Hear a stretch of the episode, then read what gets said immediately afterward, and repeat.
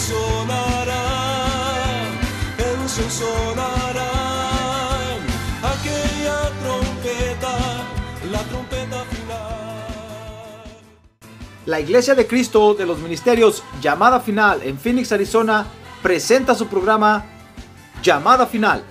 Conscientes de que vivimos los últimos tiempos y que la humanidad necesita escuchar la verdad eterna de Dios, presentamos el siguiente programa con el pastor José Arriaga. Con ustedes, el pastor José Arriaga con el mensaje de la palabra de Dios.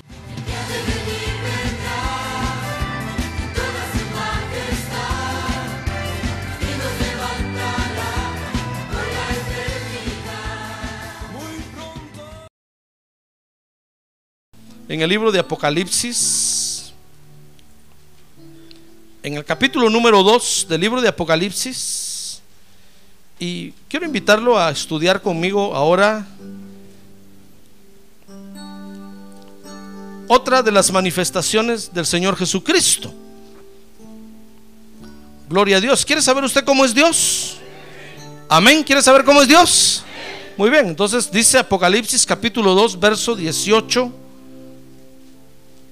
y escribe al ángel de la iglesia en Tiatira. El Hijo de Dios que tiene ojos como llama de fuego y cuyos pies son semejantes al bronce bruñido, dice esto. ¿Quiere saber cómo es Dios? Otra vez le pregunto, ¿quiere saber cómo es Dios? Oiga, dice que tiene los ojos como llama de fuego no dice que los ojos son llama de fuego, no como llama de fuego. Y cuyos pies son semejantes al bronce bruñido. Apaguen eso, por favor. Repito. Tiene ojos como llama de fuego. Verso 18. Y cuyos pies son semejantes al bronce bruñido. Dice esto. Muy bien, convéngase conmigo ahora para orar por estas peticiones. ¿Quiere cerrar sus ojos? Y ahora levantar su mano en alto conmigo. Ahora levante su mano, Padre, en el nombre de Jesús. Ahora acudimos a ti esta noche con nuestras necesidades, Padre. Solo tú puedes suplirnos en las necesidades, Padre. Por eso venimos hoy, esta noche, y las ponemos delante de ti. Tú eres nuestra esperanza, nuestro pronto auxilio, nuestro castillo fuerte, nuestro escondedero, nuestra roca Oh Dios, ten misericordia esta noche, por favor, y glorifica tu nombre con estas peticiones. Haz maravillas en medio nuestro. A ver, quiere decirle, haz maravillas en medio nuestro, Padre. Haz maravillas en medio nuestro. En el nombre de Jesús te lo pedimos. Amén y amén. Amén. Muy bien, siéntense hermanos, por favor.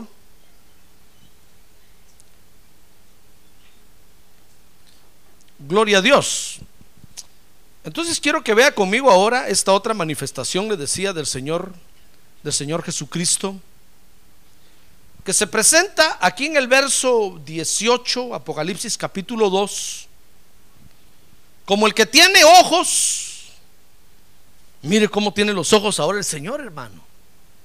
De seguro que si, si fíjese que cuando Juan lo vio, Juan que lo conoció de cerca cuando estuvo el Señor en la tierra, Dice, dice la Biblia que se recostaba en el pecho del Señor. De seguro que lo vio de cerca. Ahora cuando lo vio en el libro de Apocalipsis se asustó.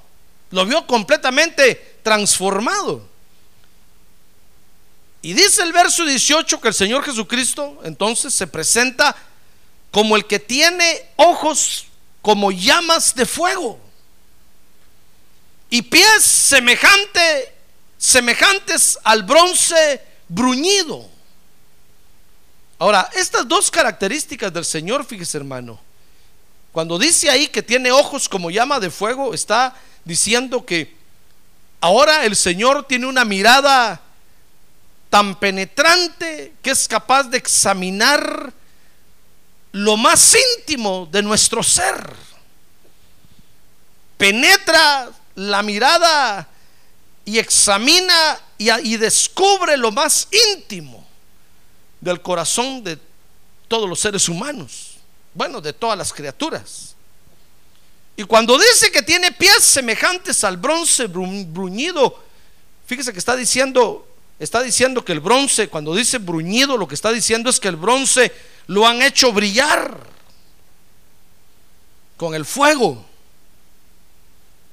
Y entonces lo que está diciendo ahí es que es figura de la justicia de Dios que demanda que demanda al hombre, que viene para demandarle al hombre.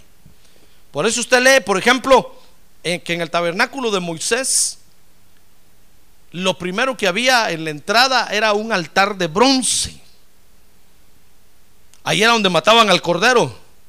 Porque el bronce es figura de la justicia de Dios que demanda del hombre lo que Dios quiere.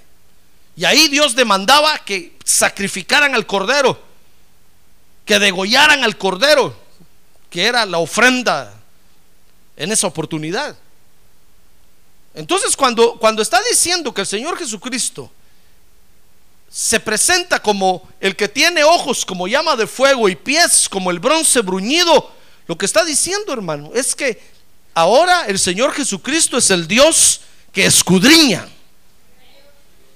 El Dios que escudriña con los ojos y con los pies. Mire qué manifestación más terrible la del Señor, hermano. Fíjese que escudriñar quiere decir examinar o indagar para averiguar detalles. O sea que Dios es un Dios detallista. A ver, diga, detallista. Fíjese que Dios se da cuenta hasta cómo se peina usted hasta cómo se viste usted. ¿Acaso no ha leído en la Biblia que dice que nos vistamos decorosamente?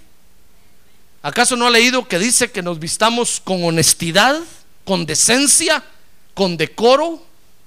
¿O cree usted que eso la Biblia lo dice porque el apóstol Pablo se le dio la gana escribirlo ahí como muchos creen? No, ¿sabe por qué lo dice? Porque eso le gusta a Dios.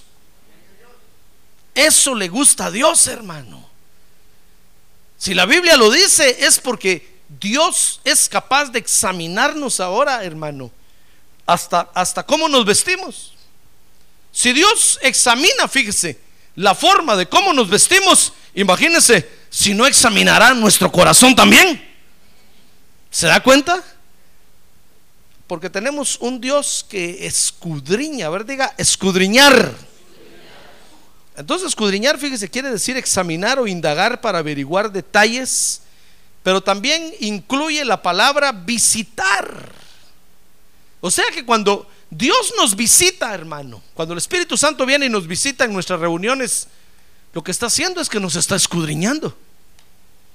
Viene para escudriñarnos, para averiguar los detalles del asunto. Ahora, lo interesante de esto, hermano, es que Dios tiene el derecho de escudriñar. Los hombres creen que Dios no, no debiera tener el derecho de escudriñarnos. Por eso usted ve que, que, que la psicología moderna dice que hay que dejar que cada quien viva como quiera, especialmente los niños, los jóvenes, que hagan lo que quieran, que sean como ellos son realmente, que no hay que cohibirles nada, no hay que prohibirles nada, no hay que reprimirlos en nada. Porque ellos creen que Dios no tiene el derecho de escudriñarnos. Pero la Biblia dice lo contrario. La Biblia dice en el Salmo 100, por ejemplo, a ver, vea conmigo el Salmo número 100, hermano. Ese salmo dice que Dios nos hizo, fíjese,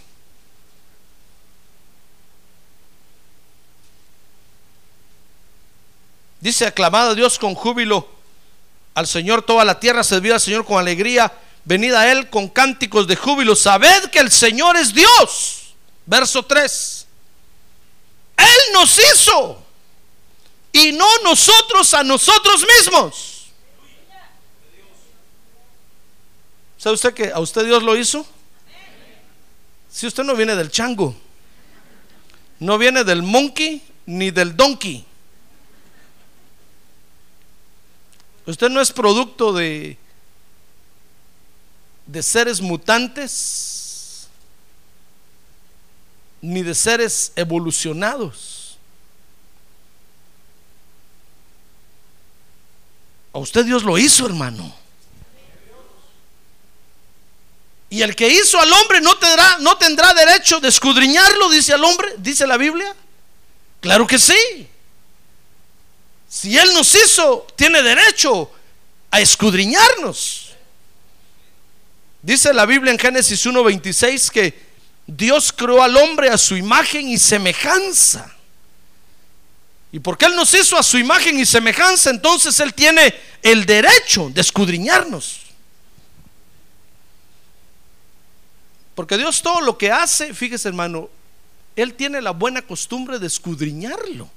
Dios no crea usted que es un Dios que, que hace algo y después le da la espalda y se olvida de lo que hizo. Y ya no le importa lo que hizo. No, Dios cuando hace algo tiene la buena costumbre de venir a supervisar personalmente lo que hace. A ver cómo se está desarrollando, a ver cómo está creciendo. Dice la Biblia en Génesis capítulo número uno, vea conmigo, se lo voy a demostrar ahorita con la Biblia para que no me mire así asustado, como quien dice, hermano, eso no lo sabía yo. Dice la Biblia en Génesis 1, capítulo 1, verso 4. Y cuando Dios hizo la luz, fíjese, entonces dice, y vio Dios que la luz era buena. Mire, Dios hizo la luz. ¿Acaso cree usted que no sabía Dios que la luz era buena? ¿Sí o no? A ver, dígale que tiene un lado, despierte hermano, despierte. Usted, tan dormilón que es. Ahorita voy a ir a dormir toda la noche sin parar.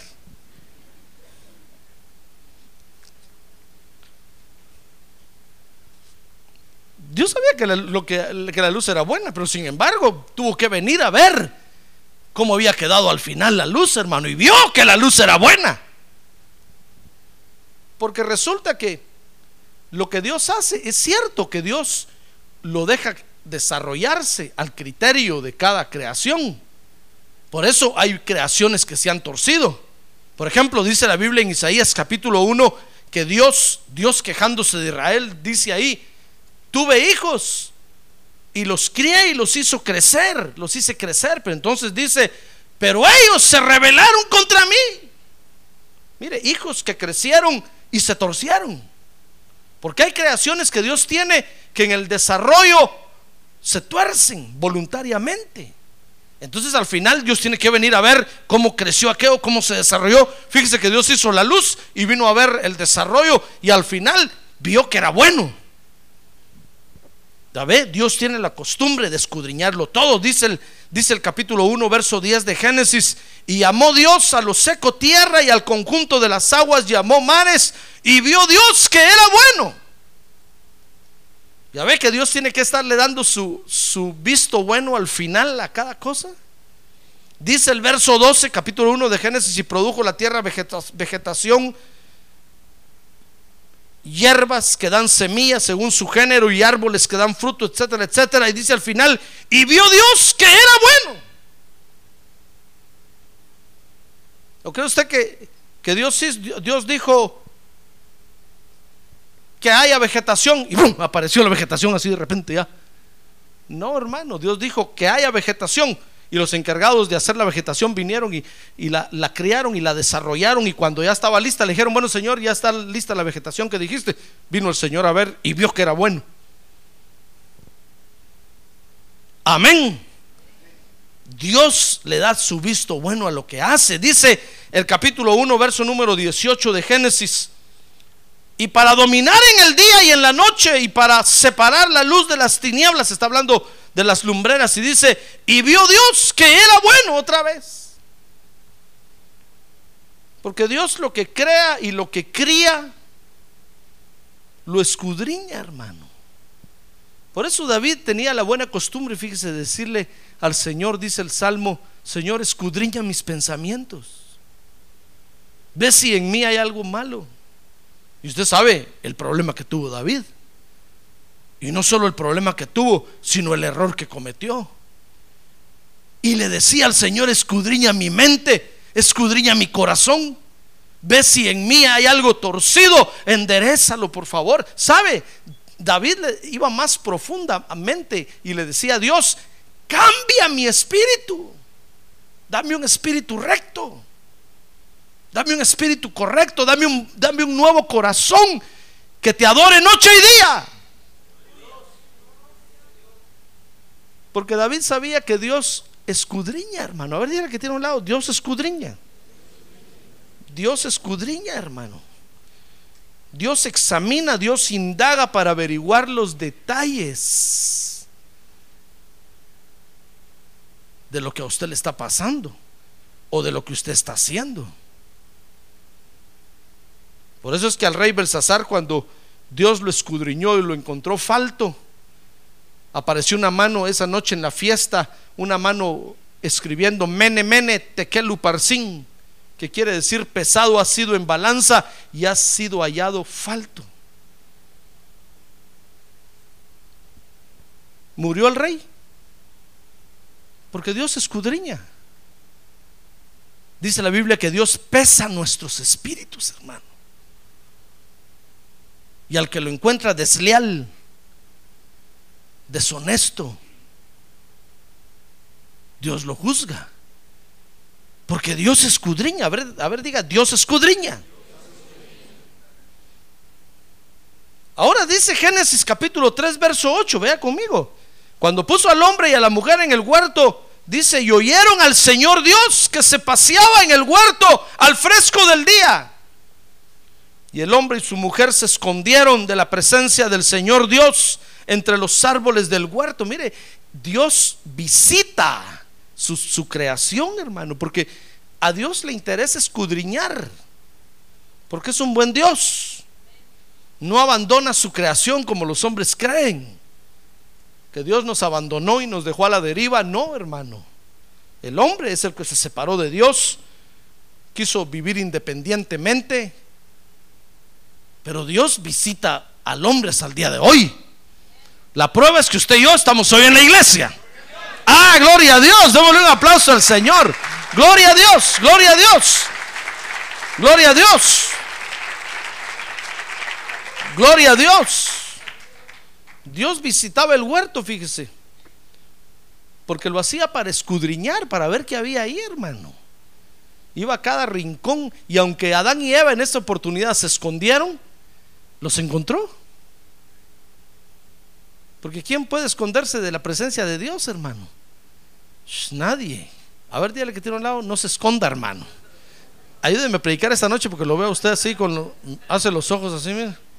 No se esconda. A ver, dígale otra vez, no se esconda. ¿Se acuerda de Jonás que se quiso esconder? ¿Y sabe qué hizo Jonás cuando se quiso esconder? Lo que hizo fue agilizar más el plan de Dios. No va a decir, pastor, entonces me voy a esconder yo para agilizar más. Bueno, eso pasó con Jonás. Con usted no sé qué pasaría. Así es que no se esconda. Fíjense que siempre que los creyentes, hermano, necesiten esa administración del Señor, el Señor se las dará.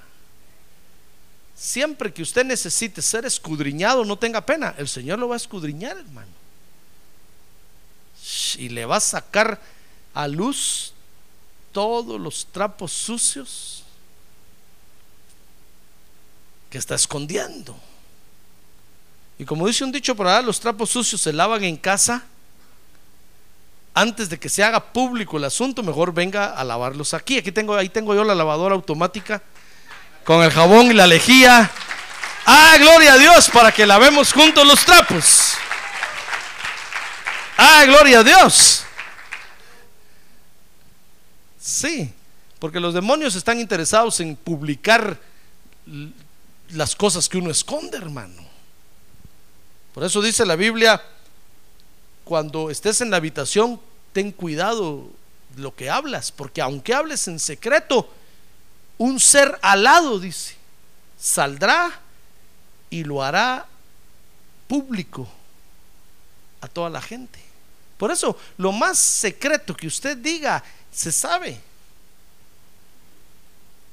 Porque los demonios están interesados en, en publicar nuestros problemas, nuestras derrotas, nuestras inquietudes, etcétera, etcétera.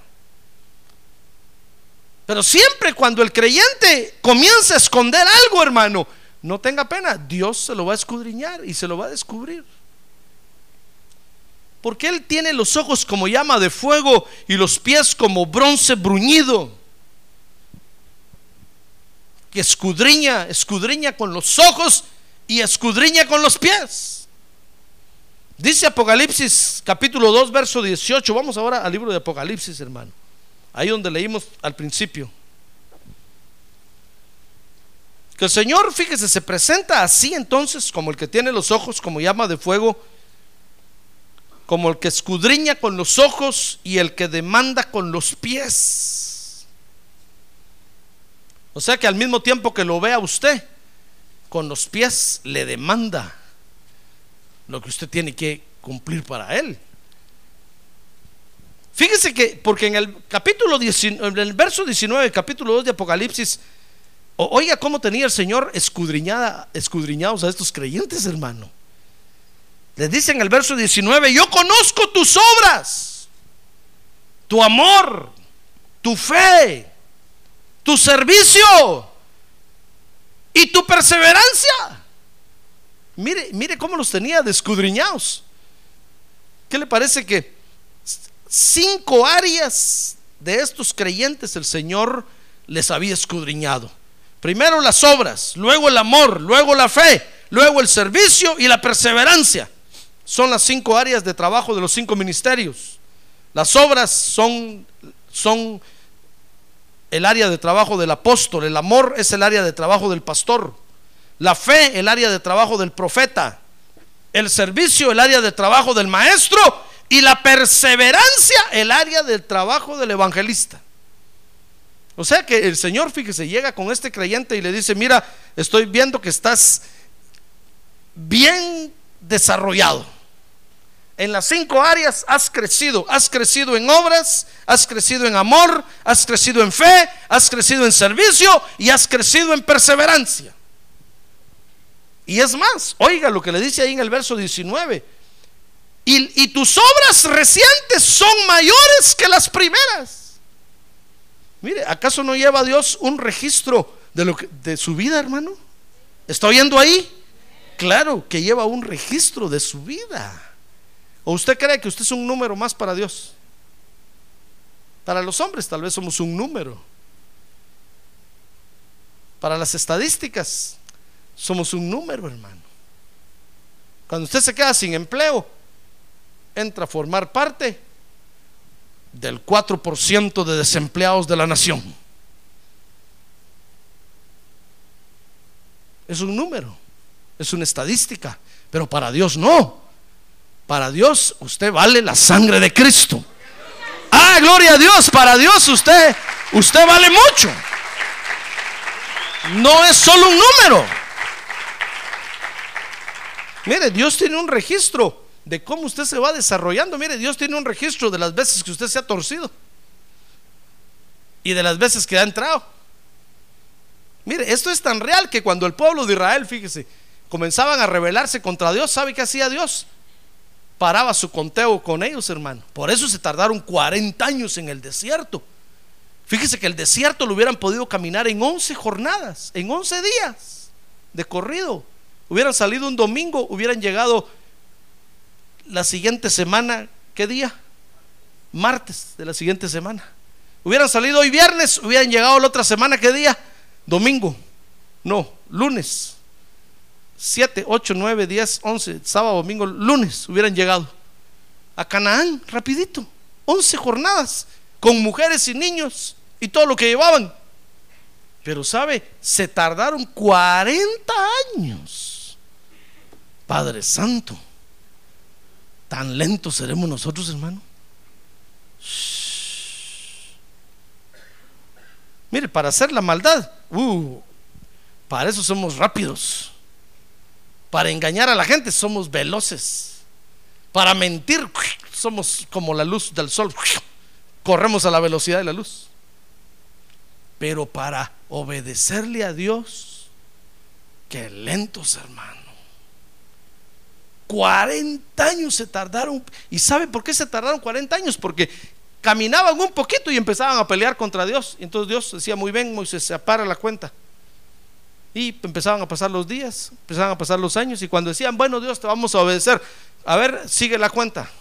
un día, los días que Dios les contaba solo eran los días que le obedecían a Dios. Imagínense, 11 días los, lo hicieron en 40 años. Está como aquel que entra a la escuela y no pasa de primero, hermano. Yo tengo un hermano que todos los primeros años los perdió. El más chiquito de nosotros, todos los primeros años los perdió. Primero primaria, primero, primero eh, secundaria. Y cuando entró a la universidad a estudiar medicina, perdió primero medicina. Como aquellos que entran a estudiar y no pasan, y no pasan, y no pasan, hermano. Y prefieren mejor retirarse que insistir para pasar. Mire, se tardaron 40 años en caminar un desierto que lo pudieron haber caminado en 11 jornadas si hubieran aprendido rápido. El Señor les dijo ahí, si hubieran aprendido rápido, hace rato hubieran llegado a Canaán. Pero como no quisieron aprender rápido, Dios llevó un recuento de las veces que usted viene al culto de buena gana a adorar a Dios, hermano. Mire, las veces que se duerme, no tenga pena, Dios lo apunta. Dios dice, el culto, el culto de hoy no le vale porque se durmió. Mire, las veces que usted ofrenda mal, Dios dice, no le cuenten ese dinero, bórrenlo del libro. Lo echó mal. Y el día que usted viene a hacer lo que tiene que hacer de veras para Dios, que será una vez al año, que una vez al año no hace daño. Entonces es cuando se lo cuentan y dice muy bien, hoy creció un día.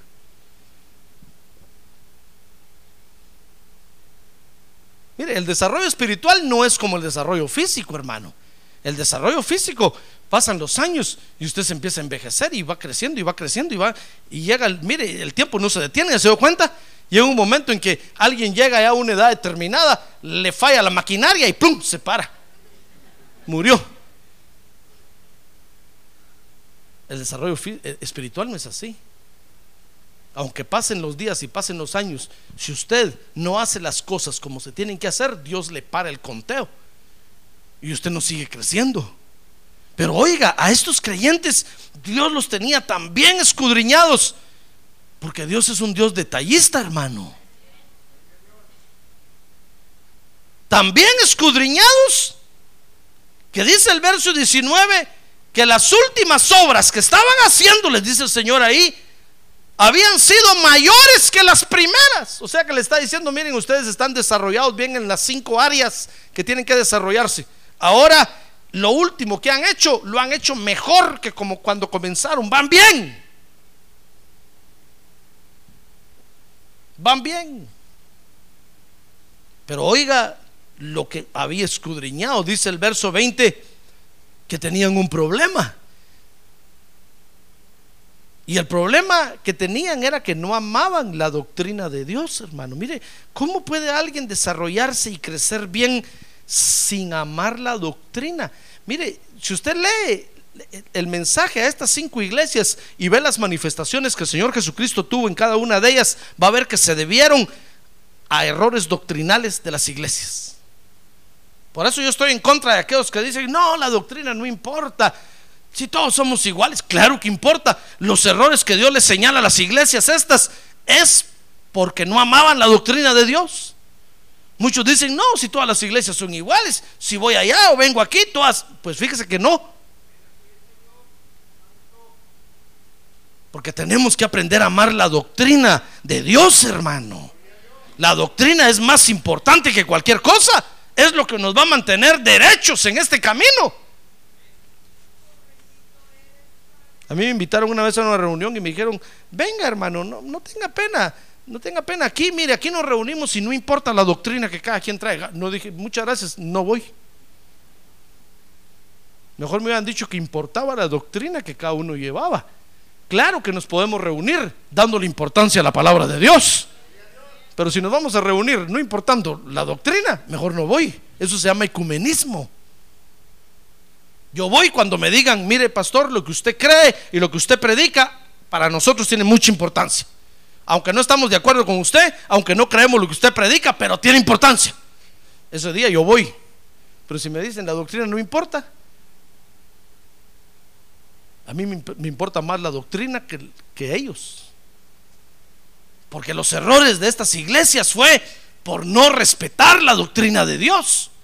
Mire, se está, está creciendo bien este creyente, se está desarrollando bien, pero sabe, dice el verso 20, que tenía, tenía el problema que había dejado infiltrarse en la iglesia.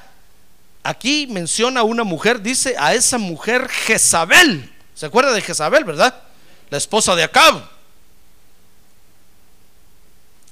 La que metió la idolatría y el paganismo de Israel en un tiempo tan fue un tiempo tan difícil para el pueblo de Israel que Dios tuvo que meter al profeta Elías así traído del cielo directamente, ¡bum! lo metió a la tierra para que Elías pudiera pelear contra esa mujer, hermano, y pudiera darle la victoria al pueblo de Dios. Pues dice ahí, porque tienes a esa mujer, y, eh, esta es una doctrina. Por supuesto que aquí está hablando de una mujer literal que está en la iglesia y que está enseñando, dice ahí el verso 20, que enseñaba la inmoralidad y la idolatría. Mire, por eso tenemos que ser celosos de la palabra de Dios, hermano. Aunque otros digan, no, pero es que ustedes, mire, a, mí me han dicho es que ustedes se reúnen ahí en la iglesia, ¿de qué sirve que estén metidos ahí? ¿Qué les importa? Les digo, ¿qué te importa, hermano? Si así dice la Biblia que lo tenemos que hacer. ¿Por qué no salen de esas cuatro paredes y se van? Que se vayan ellos. Si a eso lo están llamando, que se vayan a hacer los cultos al parque. A nosotros no nos están llamando a eso. Cada quien debe, debe de hacer lo que Dios le diga que haga. Si a usted un día Dios le habla y le dice que se suba a la punta de la antena de Nextel que está allá, súbase. ¿Qué me importa a mí? Solo asegúrese que sea Dios el que le está hablando, hermano. Si, si, viene Dios y le dice, vente, súbete al, al Camelback allá, al mero, a la ojiva del Camelback, del cerro Camelback que está allá, vaya y súbase corriendo. Pero asegúrese que sea Dios el que le está hablando, no va a ser el diablo. Pero no va a venir a decir, pastor, vámonos a la ojiva del Camelback. Dios me dijo, no, como que vámonos, usted váyase, usted le dijo. A mí no me ha dicho. ¿Comprende? Sí, hermano. Cada quien tiene que hacer lo que Dios le diga que haga. Si a usted un día Dios le habla y le dice que se pare en la esquina y grite y predique ahí, está bueno que invite a otros, pero usted hágalo. No esté forzando a otros a ir. Usted hágalo primero, queremos verlo ahí. Y cuando lo miremos ahí, entonces vamos a decir, oh, de veras, entonces Dios lo llamó. Y cuando veamos los resultados de eso, entonces vamos a decir, oh, de veras, Dios lo llamó.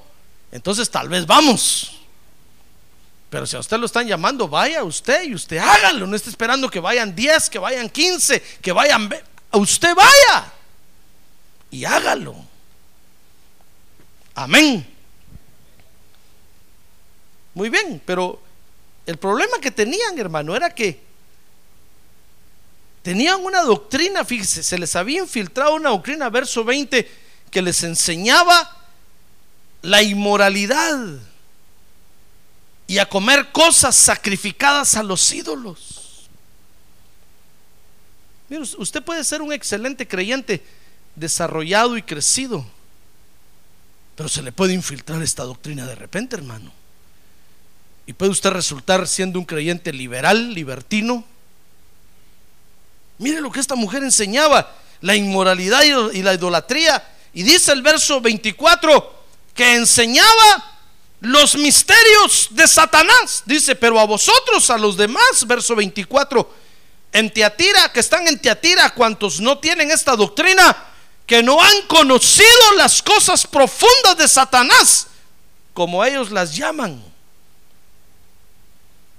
O sea que, ¿sabe qué hacía esta mujer? tenía un grupo selecto de, de, hermanos en la iglesia que les enseñaba los misterios de las tinieblas. Y como siempre hay quienes andan buscando novedades, hermano, y bombazos. Se los había llevado. Les enseñaba los misterios de Satanás. Lo que está en la Biblia es lo que nos corresponde a nosotros saber, hermano. Si de repente alguien, alguien le dice a usted que, que está haciendo algo, pero no está en la Biblia, y que no se lo diga a nadie, tenga cuidado. Lo quieren engañar. Lo quieren engañar. Nosotros tenemos que hacer lo que dice la Biblia que hagamos. Amén. No tenemos reuniones secretas, hermano. No tenemos reuniones de top secret. Muy bien, entonces enseñaba los misterios de Satanás. A saber cuáles son los misterios de Satanás. Ahora, cuando, cuando el Señor, fíjese, ve a los creyentes que ya se desarrollaron y ya crecieron. Es que ese es nuestro problema, fíjese, hermano. Nuestro problema no es cuando nosotros comenzamos a ir a la iglesia. Cuando nosotros comenzamos a ir a la iglesia, todo lo vemos bonito, hermano. La alfombra nos parece suavecita. Y hasta nos movemos así, brincamos. El problema es cuando ya han pasado los años y estamos en la iglesia. Ahí es cuando nos arruinamos. Porque entonces la alfombra ya nos parece dura, la apariencia del pastor nos parece insignificante, todo nos parece aburrido, los cantos que cantamos nos parecen cansados, todo nos hastea, todo nos molesta. El problema no es cuando cuando estamos comenzando, porque cuando estamos comenzando vamos como la luz de la aurora que va en aumento, que va subiendo y queremos saber y queremos aprender. El problema es cuando ya han pasado dos, tres años, cinco años y usted ve que sigue calentando silla. Toque la silla, va a ver que está caliente.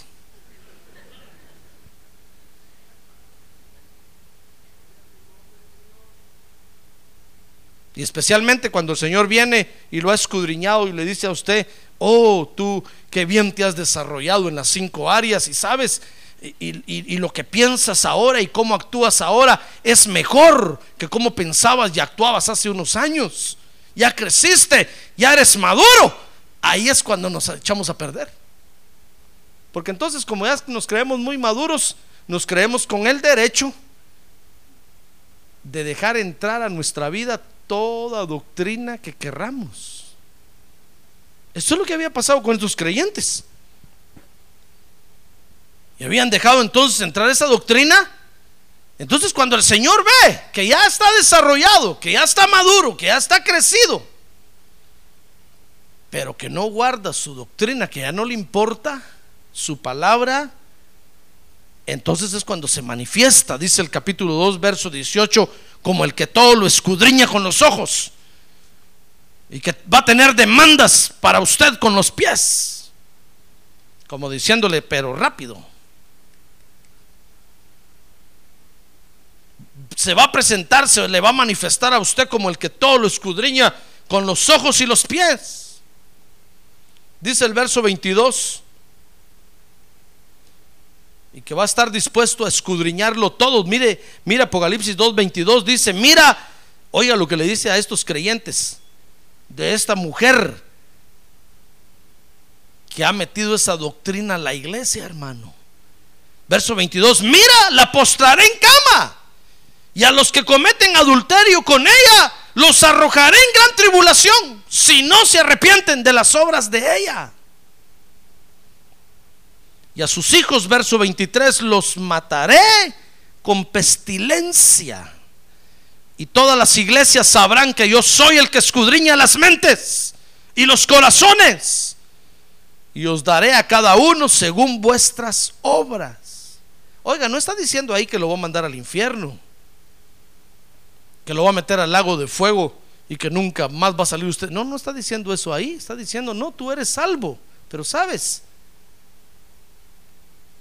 te voy a hacer sufrir más en la tierra para limpiarte.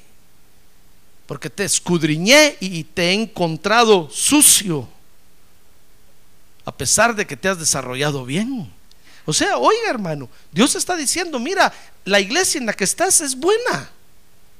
Has crecido y te has desarrollado. Estoy, estoy viendo, te, te he escudriñado y estoy viendo que has madurado. Tu forma de pensar como creyente ya no es como la de hace unos años. Eres maduro. Pero sabes, ¿no te has dado cuenta que por tu madurez dejaste penetrar estas, estas mañas en tu vida? Mañas de inmoralidad, mañas de ocultismo. Por eso no vea los horóscopos, hermano. Ya ve que ya lo sé. A ver, dígale que tiene un lado y a ver, hermano, ya lo sabe el pastor, dígale. Yo le conté al pastor, dígale.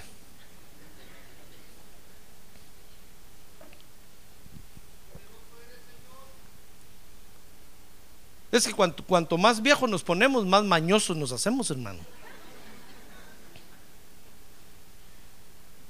Ese es nuestro problema. Estoy hablando espiritualmente.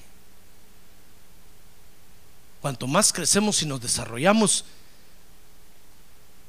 adquirimos mañas de inmoralidad, mañas de idolatría, mañas de ocultismo.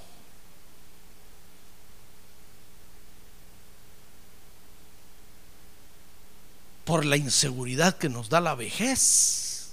Por eso vea usted, los más viejos, hablando físicamente, con respeto de los viejos. Yo soy viejo también ya. Son los que más patas de conejo tienen en el llavero, hermano.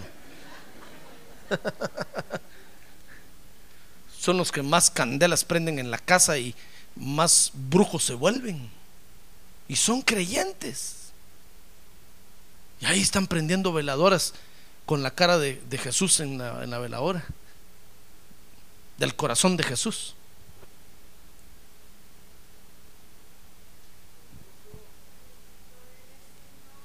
Porque se adquieren esas mañas debido a la inseguridad que da la vejez. Cuando uno está joven no tiene sus problemas. Cuando uno está joven ni, ni reloj usa, hermano. No le importa a uno el tiempo, si ya anocheció, ya amaneció.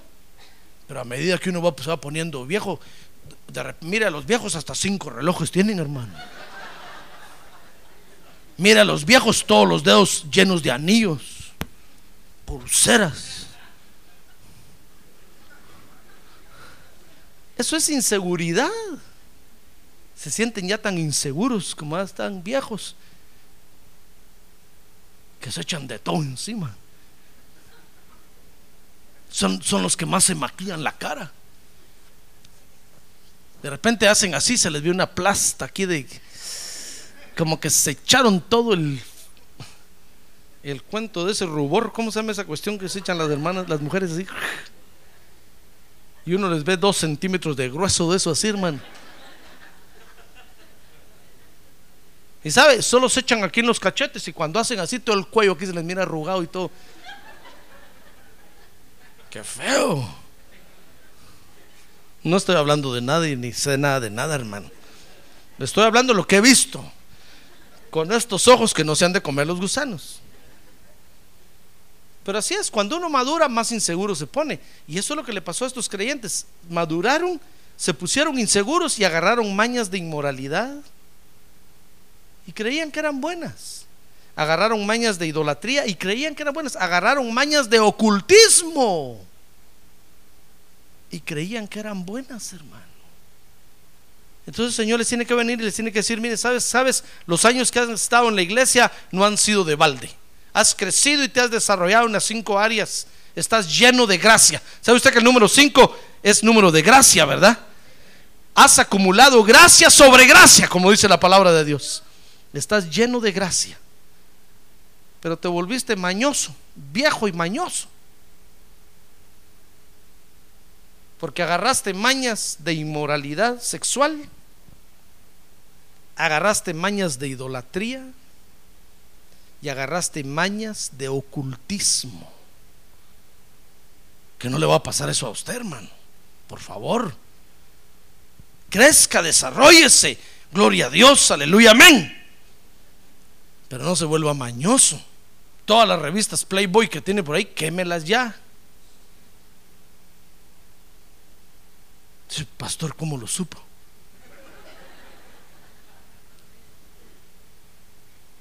Todas las malas películas que ve pornográficas, tírelas, rómpalas, destruyalas. Uno se vuelve lleno de mañas, hermano. Yo un día compré mi par de lentes oscuros, fíjese, así deportivos. Y cuando me vieron, me dijeron, oh, estás viviendo la segunda juventud ya, ¿verdad? Y compré mi carrito deportivo que me gustaba porque como corría peor en el, peor en el freeway, hermano. Un día llegué a correrlo hasta 140 millas, que era lo que tenía. Y mira qué calidad. Y cuando me vieron un día dijeron, oh, estás ya en la segunda juventud, que estás en el over de gel. ¿Te crees otra vez muchacho? Ya estás viejo, me dijeron. Panzón.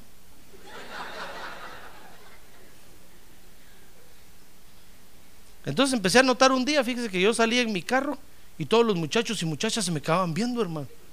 Como era un carro deportivo. Entonces dije, oh, no, no, no, este carro no es para mí. De repente se me van a esos muchachos encima, creyendo que soy uno de ellos. Y yo compré mi par de lentes oscuros bien bonitos así, hermano, juveniles. Que es un día que fui a visitar a mi familia, mi cuñada me dijo, mira, esos, esos lentes son gargoyles. ¿What? Le dije, ¿qué es eso? Aquellas caricaturas que salen en la televisión, que los monstruos feos, me demonios diabólicos. Yo los miré y los compré, le dije. Pero mira, me dijo, mira lo que tienen aquí. Y cuando me enseñó, ahí tenía el gargoyle, así, fíjese, cabal, el sello así. Cuando yo vi eso, hermano, dije, oh, Padre Santo. Ve lo que me estoy poniendo en la cara yo. Y todos los que me vengan han de decir, este es de nosotros. Yo sin saber, hermano. Todos los gargoyles afuera me decían, este es de nosotros. Agarré los lentes, agarré una piedra, hermano, empecé a que y no se quebraban los bandidos, no se quebraban, hermano. Dije, oh, me costaron 150 dólares. Señor, pero te los voy a ofrendar a ti. Con todo mi corazón yo no quiero ponerme eso en la cara. Y agarré los lentes, hasta que los hice pedacitos. Y el carro lo vendí. Porque uno tiende a adquirir ciertas mañas, hermano. Y espiritualmente esto es igual. Esto le pasó a estos creyentes. Habían crecido, habían desarrollado y ya que estaban desarrollados y crecidos empezaron a torcer. Porque es como que usted viera crecer aún su hijo y la, la mamá lo amamantó, el padre lo cuidó. Usted le cambió los pampers, hermano. Y creció y ya que está crecido y empieza a trabajar, se quiere olvidar de usted. Como nochón. ¿Verdad que eso es algo anormal? ¿Cómo hacer eso, hermano? Ya que está crecido y desarrollado, se tuerce. Eso es lo que le está pasando a Dios aquí. Han crecido los hijos, han madurado, se han desarrollado. Y ya que están crecidos y, maduros en la iglesia y, que estarían ya preparados para aportar a la obra de Dios, se tuercen, hermano. Eso es tener un espíritu torcido. Eso era lo que David le decía al Señor. Señor, eh, dame un espíritu recto, por favor. Yo no quiero ser desleal contigo. Imagínense que usted está aquí en la iglesia. Yo lo he alimentado, lo he visto crecer, lo he cargado, he orado por usted, lo he bendecido. Y cuando usted ya crece y ya está prosperado, me dice, bueno, pastor, me voy a otra iglesia, queda que está allá, como un ochón, torcido. Me salió este. Y este, este me salió torcido. Yo aquí iba a orar por él y ya que ahora que ya está crecido y que ya está en capacidad de venir y decirme y echarme el hombro y decirme, pastor, apóyese en mí, yo lo voy a ayudar, se va de la iglesia sin vergüenza, desleal, torcido, loco. ¿Verdad que es anormal eso? Sí, mire, si usted tiene un hijo y lo hace, o una hija, y, la, y las hace crecer, les paga sus estudios y está sobre ellos, cuidándolos, y ya que tienen un buen trabajo, y ya que usted dice, bueno, me, ya creció mi hijo, mi hija ya están, ya son adultos, ya se valen por sí mismos, me voy a apoyar en ellos. Pum, se van, hermano. Con el primer pelón que pasa se van. Y se van a vivir hasta por Dakota del Norte donde están regalando terrenos. Y usted se queda aquí en Arizona en el calorón. Usted dice, ¿qué, quede al pelo? Se van y ni dicen adiós. ¿Verdad que es, que es feo eso?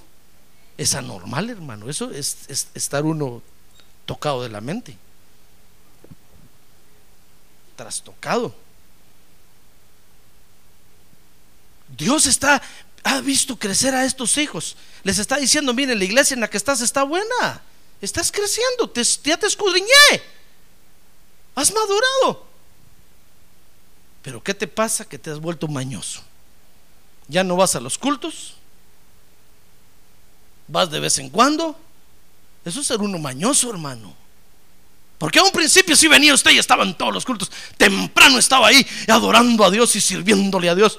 Diciendo, pastor, deme más servicio, por favor. quiero overtime aquí en la iglesia. Deme overtime.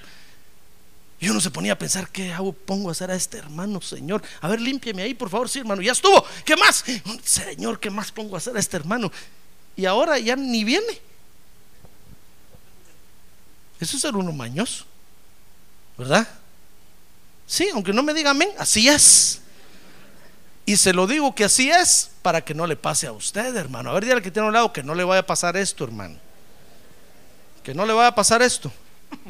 Que su papá y su mamá lo están criando, lo están mimando, lo están cuidando, están orando por usted, están intercediendo por usted y solo crece. Y abandona la church porque ya se cree muy crecido. Dice, no, me voy a buscar otra iglesia, pastores, que usted ya, ya está muy ruco.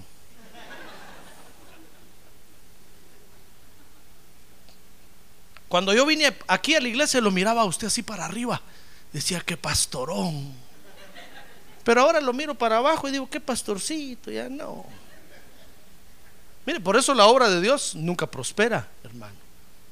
Porque los hijos que crecen son los que tienen que echar el hombro, hermano. Pero ¿sabes? Se van. ¿Y a dónde se van? Torcidos que son. En lugar de decir, no, pastor, aquí vamos a hacer la obra de Dios, no tenga pena, hagámosla. Mientras Dios no, no me diga algo y no se lo confirme a usted primero, hagamos la obra de Dios. Mire, hermano, juntos podemos hacer un gran equipo de trabajo, hermano. Y Dios va a hacer prodigios y maravillas con nosotros. ¡Ah, gloria a Dios! ¡Gloria a Dios! ¡Gloria a Dios! ¡Gloria a Dios! Pero si usted ya creció, ya maduró, ya mira al pastor así sobre el hombro, ya, ya lo, lo mira para abajo y se vuelve mañoso, la obra de Dios no va a crecer, hermano. La obra de Dios no va a progresar, no va a prosperar. ¿Comprende? Eso le está pasando a estos creyentes. Le estoy hablando de estos creyentes, no de usted ni de nadie más, de estos creyentes. Entonces Dios les dice, muy bien, ya los escudriñé, ustedes han crecido, pero agarraron, miren qué mañas las que agarraron, mañas de inmoralidad sexual y dicen, y ustedes, y esa es la doctrina que tienen ahora, mañas de idolatría, mañas de ocultismo. Hasta brujos nos volvemos, hermano. Hasta andamos adivinando ahí todo.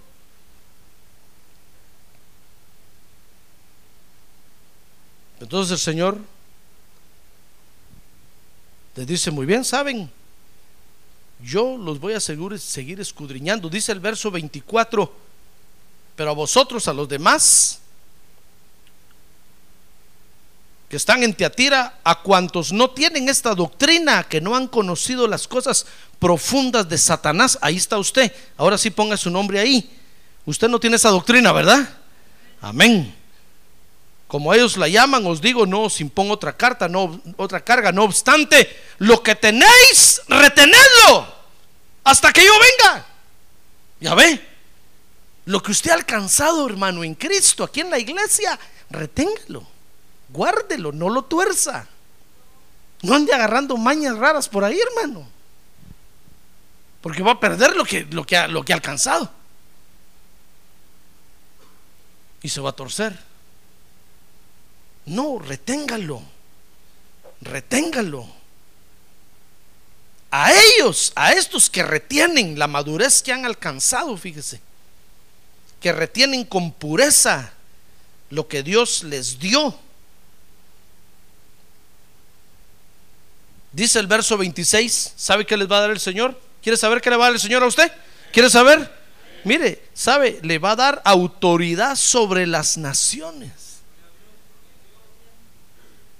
Oiga lo que el Señor les va a dar, hermano. Mire qué bonito esto. Le va a dar autoridad sobre las naciones. Dice el verso 28 que les va a dar el lucero de la mañana.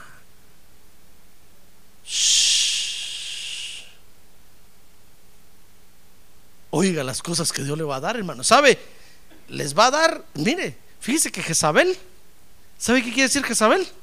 A ver, pregúntele que tiene un lado. ¿Sabe usted qué quiere decir Jezabel, hermano? ¿Sabe qué quiere decir Jezabel?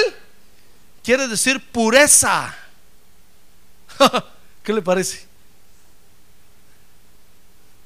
O sea que son creyentes que han madurado y ven tan pura la inmoralidad que la, hacen formar parte de su doctrina.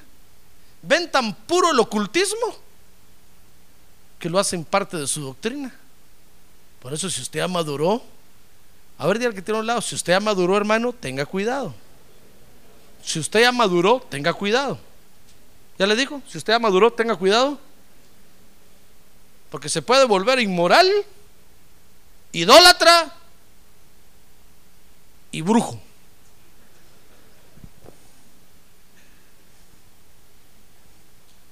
Tenga cuidado. Y usted va a decir, no, si eso no tiene nada de malo. No, si yo soy maduro. Yo todo lo que el pastor predica, yo ya me lo sé. Conozco la doctrina de la iglesia muy bien. Jesucristo es mi roca, sobre él estoy parado. Yo ya soy maduro, yo puedo leer el horóscopo, yo puedo oír a, la señora Mercado de vez en cuando, a la señora Market de vez en cuando. Yo, no, si yo soy maduro, yo no, si yo...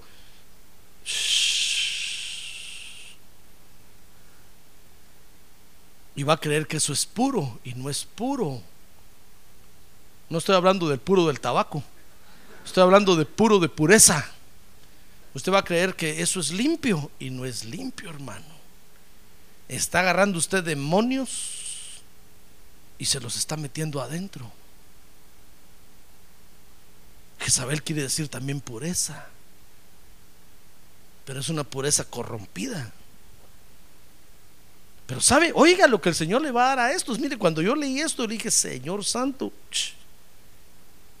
qué cosas hermosas les vas a dar a los que retengan lo que tú les has dado, la madurez que han alcanzado, el desarrollo que han alcanzado, si lo mantienen y lo sostienen y lo retienen hasta que tú vengas, les va a dar verso 26 y 27, autoridad sobre las naciones.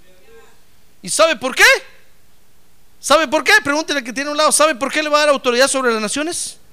¿Sabe por qué? Porque no son corruptos.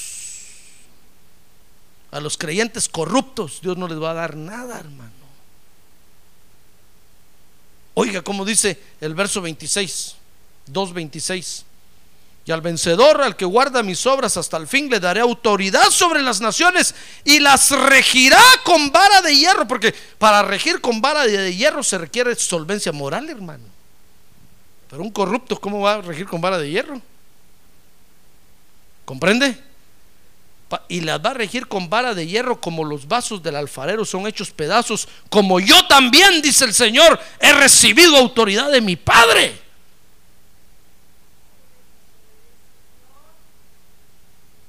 Por eso, a un creyente maduro, pero mañoso, mándale usted a reprender demonios. Va a ver que no se atreve, porque los demonios saben, hermano.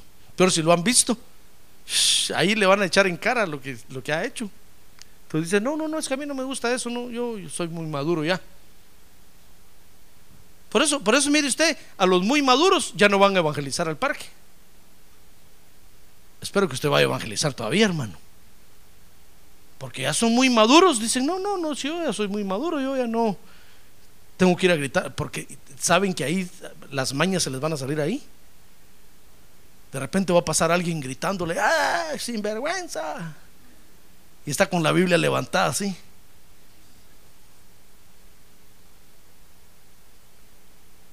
A los maduros que se han vuelto mañosos, que aquí no hay nadie esta noche, gracias a Dios, ya no van a evangelizar, hermano. Porque les da pena, les da vergüenza. Pero oiga lo que el Señor les va a dar, les va a dar autoridad sobre las naciones. ¿Y sabe por qué les va a dar autoridad sobre las naciones? Porque no son corruptos, no se van a dejar corromper, no van a aceptar mordidas. Pero a los que son susceptibles de corrupción, Dios no les va a dar autoridad sobre las naciones. Va a decir, ¿sabes qué, mijito? Siéntate mejor ahí, mira, andate para otro lado. Tú no eres para, para gobernar. Amén. Mire, y no solo le va a dar autoridad sobre las naciones, sino que dice el verso 28 que les dará el lucero de la mañana. ¿Sabe usted quién, e-, quién era el lucero de la mañana? ¿Sabe quién era el lucero de la mañana? Luzbel. Jesucristo es la estrella de la mañana. ¿Y qué le parece que la estrella adelante de él tenía un lucero que salía antes que la estrella saliera? Por eso se llama Luzbel, porque era de lucero. pero como, pero como se rebeló, se corrompió. Mire, esa es una posición donde, donde se es tentado a corromperse. Por eso Luzbel se corrompió.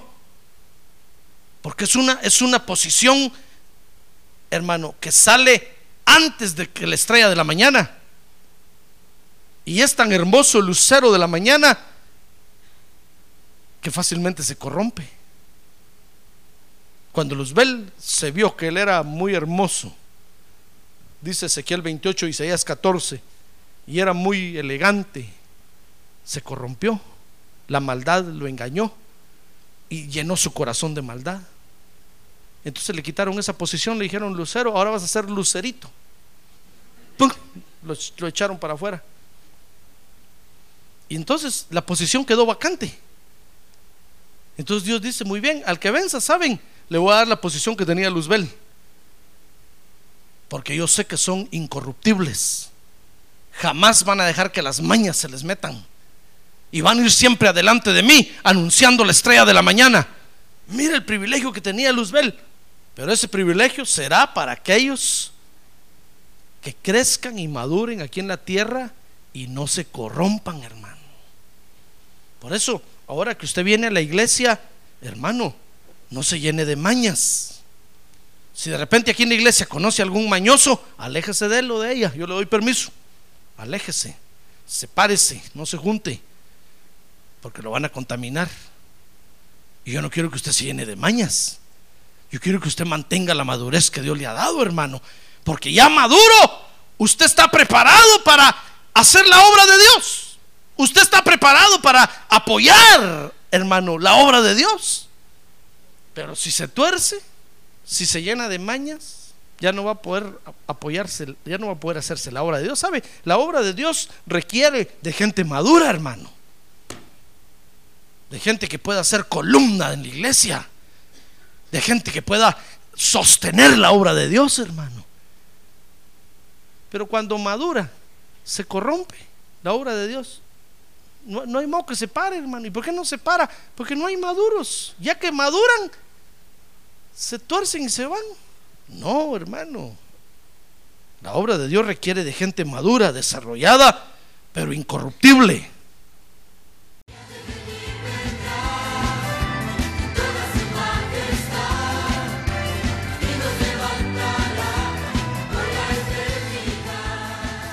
La Iglesia de Cristo de los Ministerios, llamada final en Phoenix, Arizona, cumpliendo con la comisión de Joel 2.1, presentó su programa, Llamada Final. Esperamos que nos vuelva a sintonizar la próxima semana a la misma hora por esta emisora. Los invitamos a nuestras reuniones en el 6023 Norte 71 Drive, esquina con Bethany Home Road. Para mayor información puede llamarnos al 623-934-1259 o visitarnos en la internet al www.llamadafinalphoenix.com.